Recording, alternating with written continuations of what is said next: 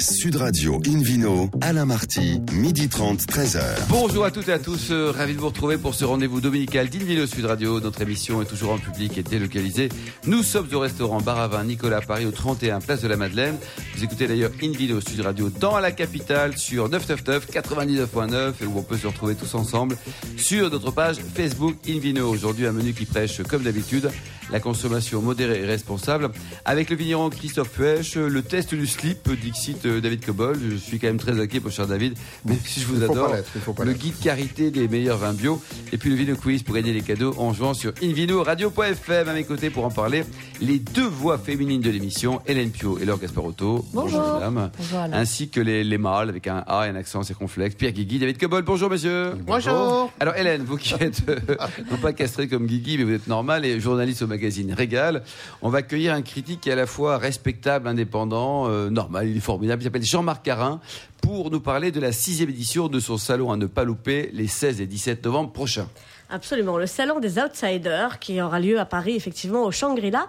Euh, donc, outsiders, on parle de vin, bien sûr. Euh, et pour ça, effectivement, on accueille le fondateur du salon, euh, Jean-Marc Carin. Donc, des outsiders de Bordeaux, mais pas seulement. Racontez-nous. Donc, bonjour. Bonjour, Bonjour. bonjour. Faut toujours commencer par bonjour, c'est important. Moi, je fonce dans le tas, je dis bonjour après. Donc, outsider, c'est bon. D'abord, ça, c'est ce terme, je l'ai créé lorsque j'ai publié mon bouquin sur les vins de Bordeaux en 2011. Donc, la question qui s'est posée, c'est qu'est-ce que je fais avec les vins que je trouve très bons et qui n'ont pas de notoriété? La notoriété à Bordeaux, c'est d'abord la notoriété d'une appellation et deuxièmement la notoriété éventuelle d'un classement. Donc, il y a des gens qui sont sans classement sur des appellations qui sont sans notoriété. Donc, quand ces gens veulent faire très bon, comment peuvent-ils s'y prendre à partir du moment où, euh, si vous voulez, les ancêtres de David présents là ont classifié Bordeaux, ont aidé Bordeaux à être classifié sur la valeur de la réputation.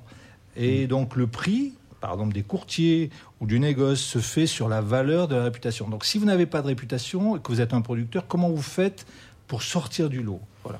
Alors, Eh bah, ben on là, s'adresse à vous, Jean-Marc Carin. Comment? On s'adresse à vous, Jean-Marc Carin, c'est s'adresse ça pas. Il s'adresse pas à moi, mais euh, globalement, si vous voulez, euh, vous avez deux solutions. Les gens qui viennent à Bordeaux, qui font du journalisme ou de la critique, ou ils donnent, si vous voulez, le, où ils font la, la confession, c'est-à-dire ils disent la bénédiction. Voilà, vous êtes là, vous êtes à Pauillac, donc automatiquement vous êtes bon.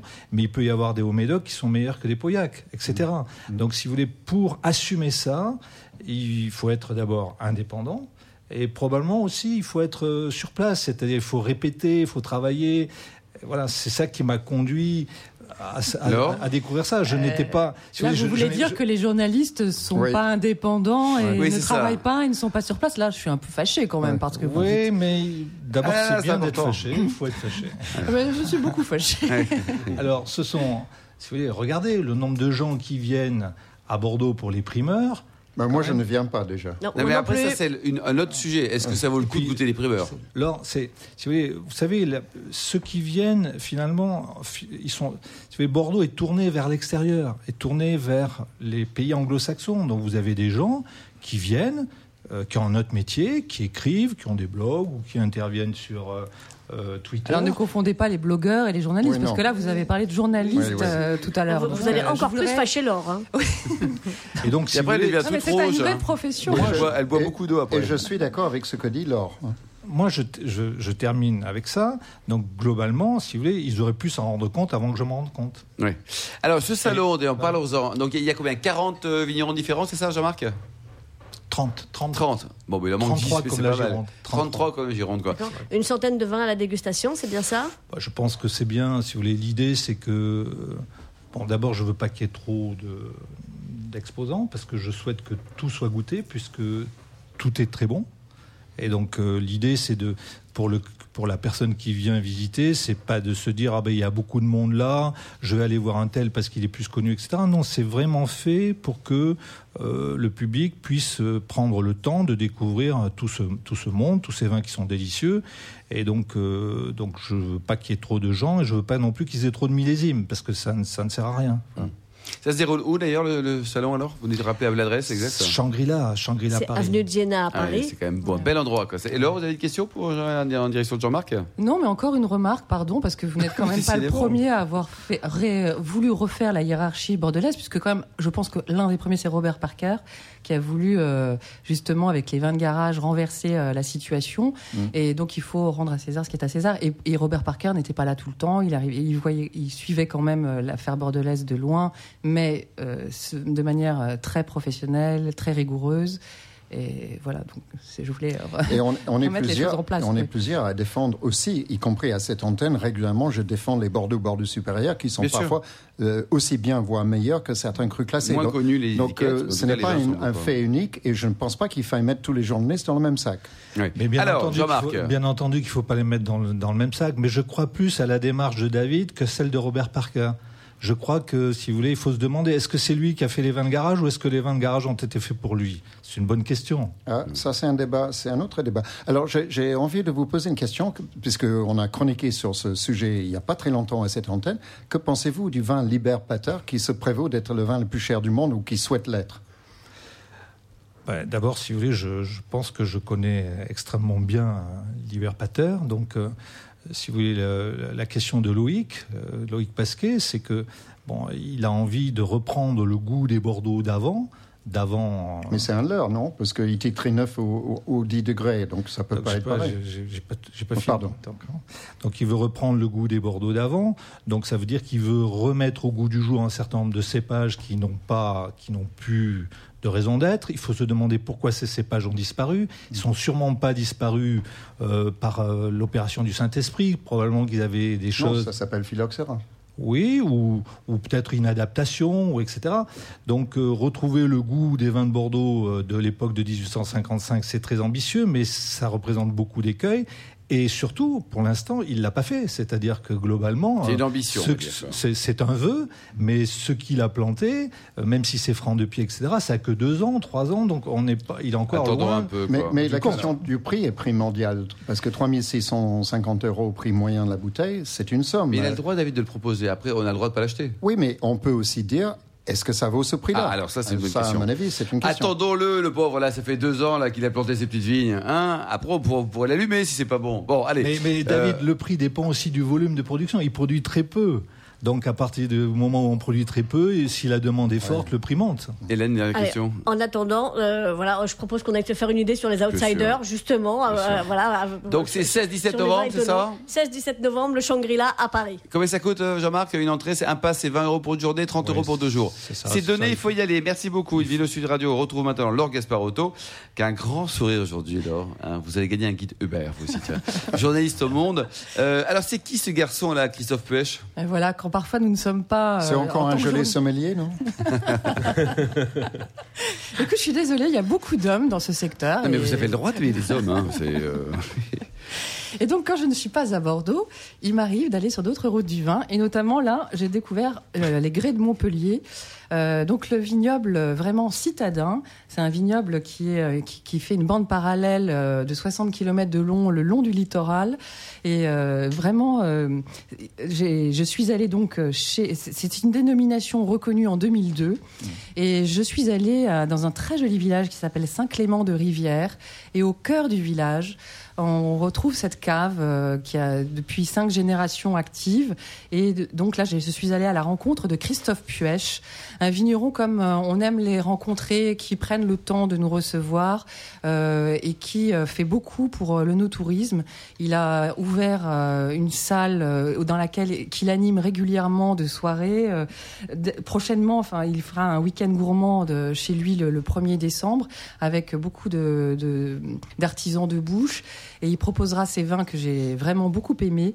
Euh, donc j'ai goûté notamment sa cuvée Noémie 2016 parce que j'ai, il m'a fait une verticale géniale puisque Ah, c'est quoi le vertical d'ailleurs? Alors une verticale c'est, euh, c'est- on goûte tous les millésimes d'un, d'un vigneron. euh, Donc des années différentes. quoi. des années différentes. Et je trouve que à partir de 2016, ces vins de- prennent un- vraiment une ampleur, une précision remarquable. Le nom Et du domaine?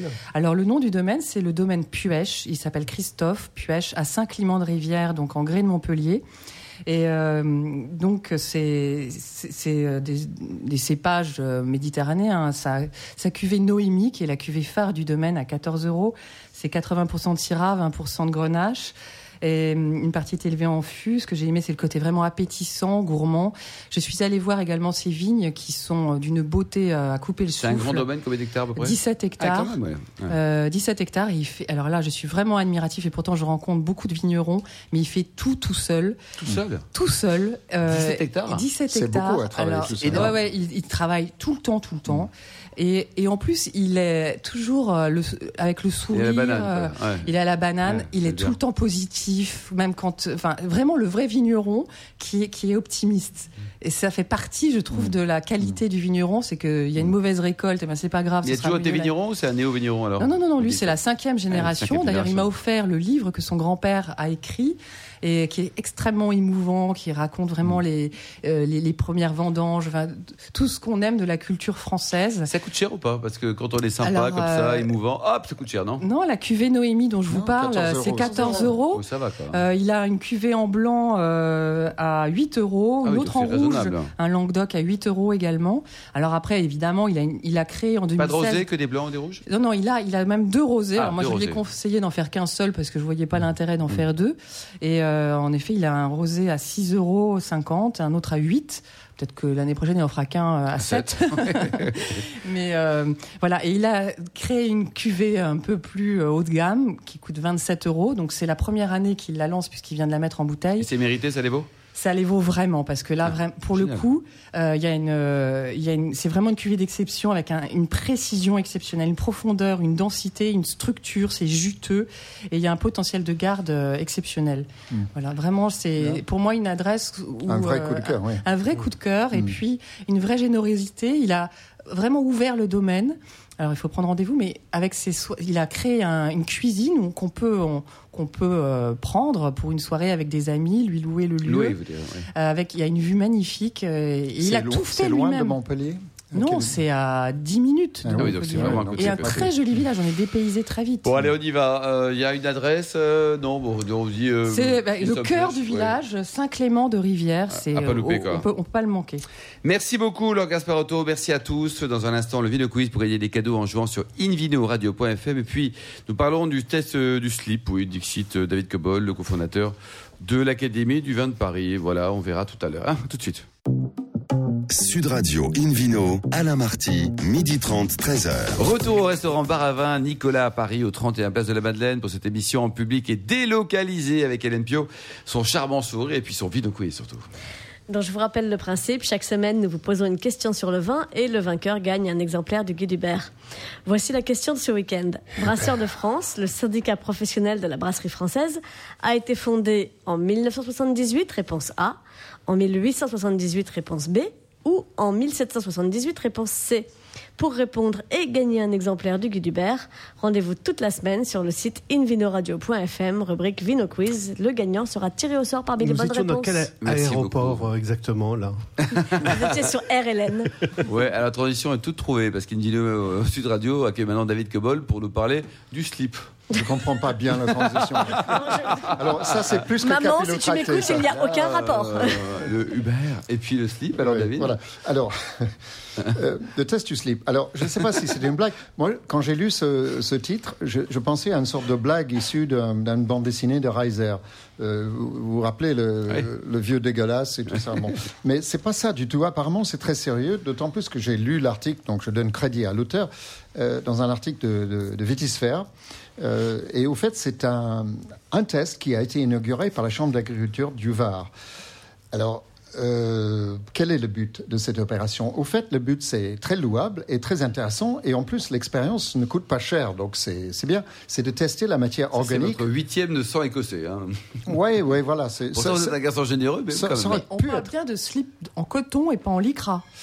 En slip en coton. Alors, ce Ah. n'est pas précisé si ces slips sont slips français ou pas français, mais ils sont coton. J'ai vu des photos. Ils sont blancs en coton. la seule chose qui résiste après une période de dégradation qui est variable, c'est la bande d'élastique. Euh, et en parallèle à ça, on a également utilisé des sachets de thé dans l'article et précisé la marque du sachet de thé. Je ne vois pas trop l'intérêt de préciser la marque, mais c'est des sachets de thé. L'objectif, c'est de tester la, la capacité biodégradable des sols, autrement dit, leur capacité de la matière organique, parce que le coton, je vous le rappelle, c'est une matière essentiellement organique, s'il n'y a pas de lycra dedans. Et euh, si le sol est efficace, c'est-à-dire que s'il y a des micro-organismes, s'il y a assez d'eau, pas trop d'eau, parce que si c'est trop d'eau, c'est pas bon, euh, eh ben ça va dégrader la matière organique et le rendre disponible pour le système racinaire de la vigne. Donc tout ça est extrêmement louable et très bien pratiqué. Alors je vais vous raconter l'expérience. Cette chambre d'agriculture du Var donc a enfoui des slips en coton dans des parcelles de vignobles de la région et une fois exhumés, euh, je ne sais pas après combien de temps, c'est peut-être un an, enfin je lirai ça tout à l'heure, on mesure leur état de dégradation, ce qui permet d'apprécier l'activité biologique des sols. Alors, nous voulons marquer les esprits. C'est le- la remarque de Clémence Boutefol, qui est la conseillère viticole à la Chambre d'agriculture, euh, ce qui a attiré évidemment les vignerons. Parce que quand on dit vous voulez pratiquer la test du slip, euh, ils auront tous euh, regardé avec des gros yeux, et puis après, elle a enchaîné, et tout le monde a adhéré apparemment.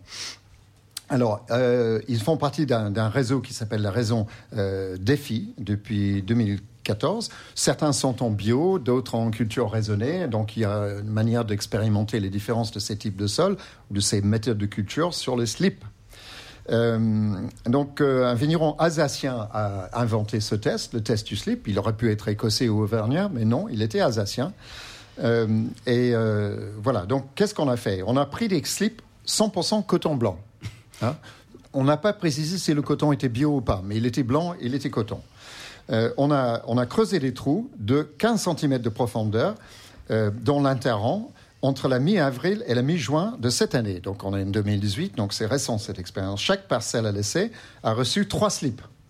Ah. À plus, hein, bon, il faut gérer les économies de slips. hein. Est-ce qu'on connaît la, la taille, euh, le sexe, si je peux me permettre Non, ça euh, c'est pas précisé. Kangourou, hmm, pas kangourou. Aucune importance, vous essayez de, de m'induire dans des, des, des fausses débats. euh, je n'entrerai pas là-dedans. Alors, Vous n'entrez pas dans le ces slip personnes, comme je disais, les méthodes de culture étaient variables. Alors, ils ont marqué d'un drapeau ou avec une peinture les ensevelissements, parce qu'il faut, faut pouvoir exhumer ces slips après quelques mois. Parce que si on perd le slip, euh, le test est nul et on a Père, le slip de la vie, quoi. ouais.